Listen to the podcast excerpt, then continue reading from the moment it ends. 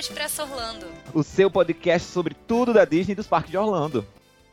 Eu sou o Rafael Faustino. E eu sou a Carol Med. E no episódio de hoje nós vamos falar sobre os parques da Universal. Então, quais atrações a gente tiraria do parque da Universal para dar vez a uma atração nova? Então, eu e Carol, cada um vai trazer duas atrações de cada um dos dois parques da Universal. E em breve nós vamos conversar também sobre os parques da Disney. Exatamente, gente. Não percam, porque a gente também vai fazer um episódio desse falando sobre os parques da Disney. Quais serão as atrações que a gente quer eliminar dos parques da Disney? O que por nós não precisa mais estar lá. Sabe assim? Já chega, já deu. Basta! Se é pra trazer coisa melhor. E mesmo se não for pra trazer coisa melhor, chega, tira, elimina, corta. então, assim, Coração gente. peludo, Carol. Pois é, a gente vai ser basicamente um Imagineer no dia. É isso. Sabe aquela pessoa, não o Imagineer, porque o Imagineer ele só cria, né, coitado, mas sabe aquela pessoa que é o bambambam do parque que vai dizer: essa tá fora, chega. Corta essa, bota outra no lugar, porque essa já deu. É isso que a gente vai fazer nesse episódio, entendeu? Afinal de contas, né, gente? Os parques já estão sosofrendo bastante mudanças, então. E sabe, né? Eles ouvem a gente e resolvem fazer um pouquinho mais. sabe? Exatamente. Beijo, Bob Iger.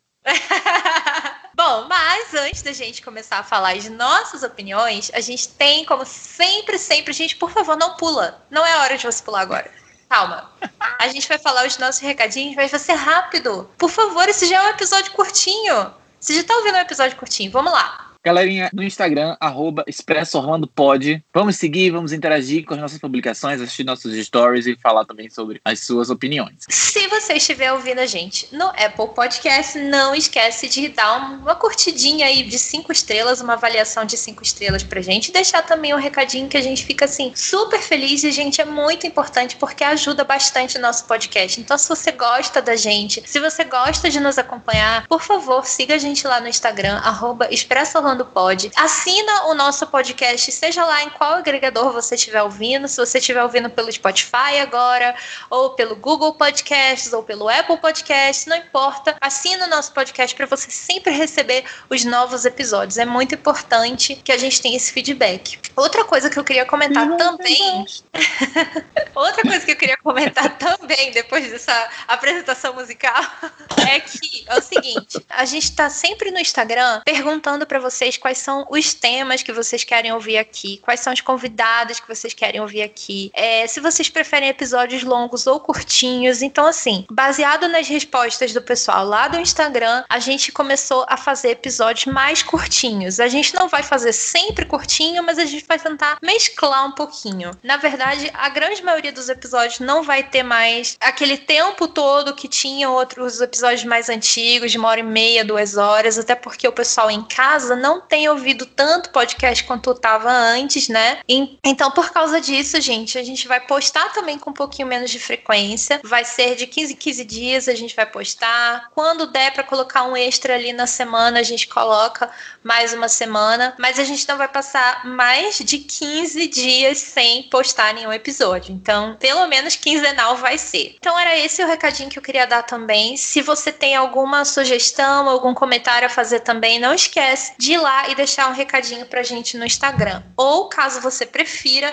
a gente também tem e-mail e você pode mandar um e-mail pra gente em expressoorlandopodcast@gmail.com. E qualquer outro recadinho que a gente tenha para dar vai estar tá no post do episódio no nosso site expressoorlando.com. Recadinhos dados. Então vamos começar esse episódio, Rafa. It's magic.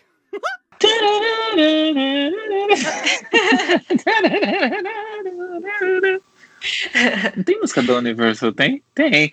Fã, fã. Tem. Fã, fã. Vai não, essa é da Fox. a, a música da Universal. Fã, fã, fã, fã,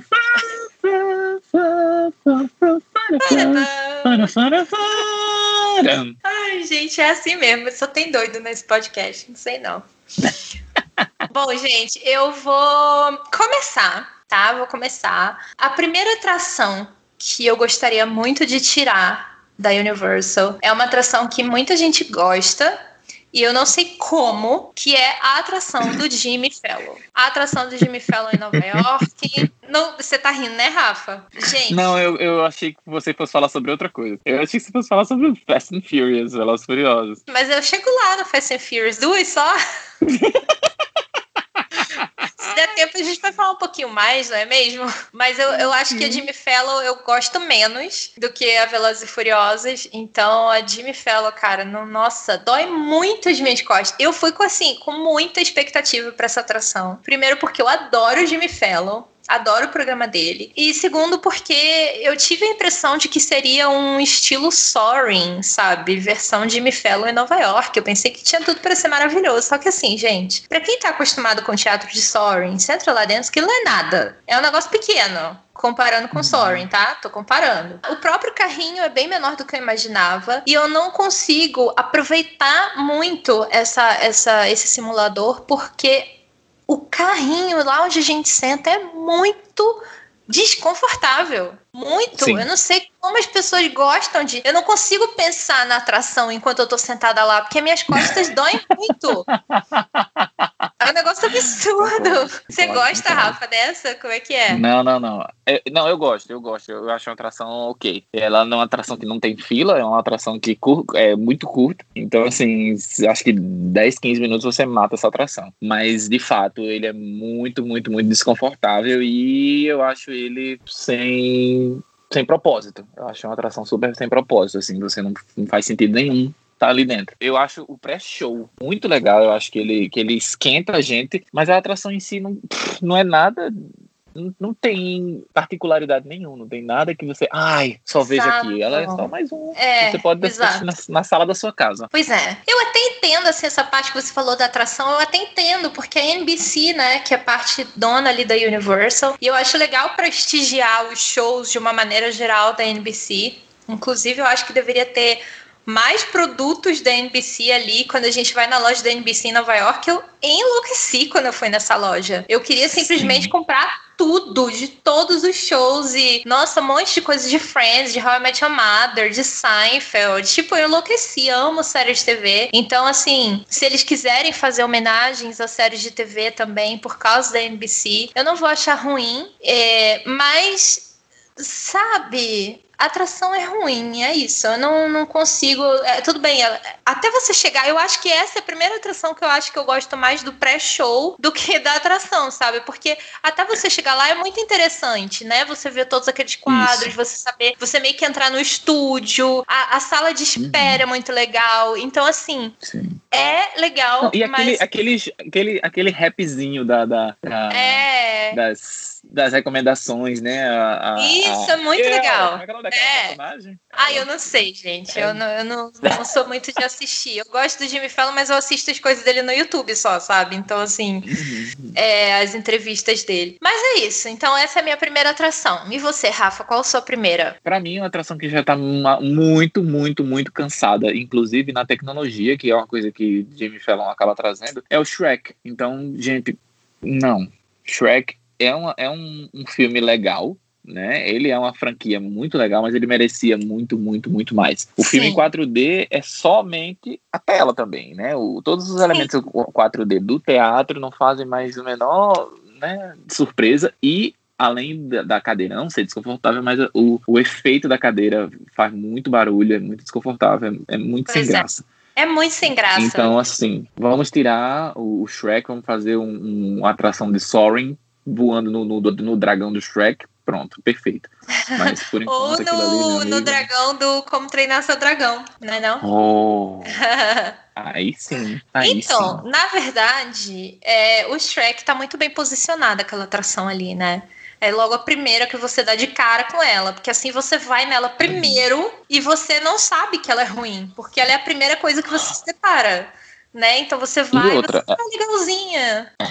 ela, ela no final do dia você percebe que não, né? Seja, é, ela engole pessoas assim facinho, né? Então assim, as filas dela acabam demorando porque é um teatro, né? É um show que demora uhum. na média 10 minutos o filme. O pré-show é muito legalzinho, mas eles são, ele tem quatro telas. Então, meu amigo, ele come gente, se eles quiserem a fila fica zerada sempre. Pois é. Bom, a minha próxima atração também é na Universal Studios, ali daquele lado mesmo que eu tiraria, que é a Fast and Furious, né? Então a gente previamente citou ela ali e agora eu preciso falar dela especificamente, que foi outra decepção, porque eu achava que ia ser muito legal e tinha tudo para ser muito legal, mas eu tenho duas reclamações para fazer dela. Primeiro que a fila dela é mais longa do que a atração, né? A fila dela é imensa você chega lá, você passa quando você começou a se empolgar com a atração, acabou. É assim, um, um, um minuto. Um negócio rápido. Verdade, verdade.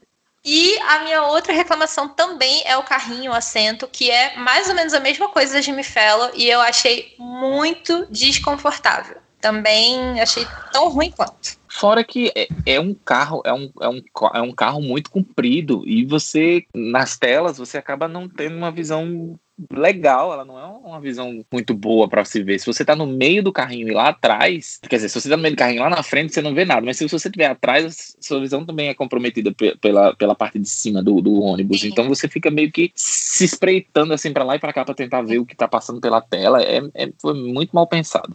Foi. Ah, sinceramente. Assim, a fila dela, assim como a do Jimmy Fallon, é muito mais legal do que a atração em si, né? Para quem gosta de carro, essas coisas, é bem assim, o filme Sim. mesmo Sim.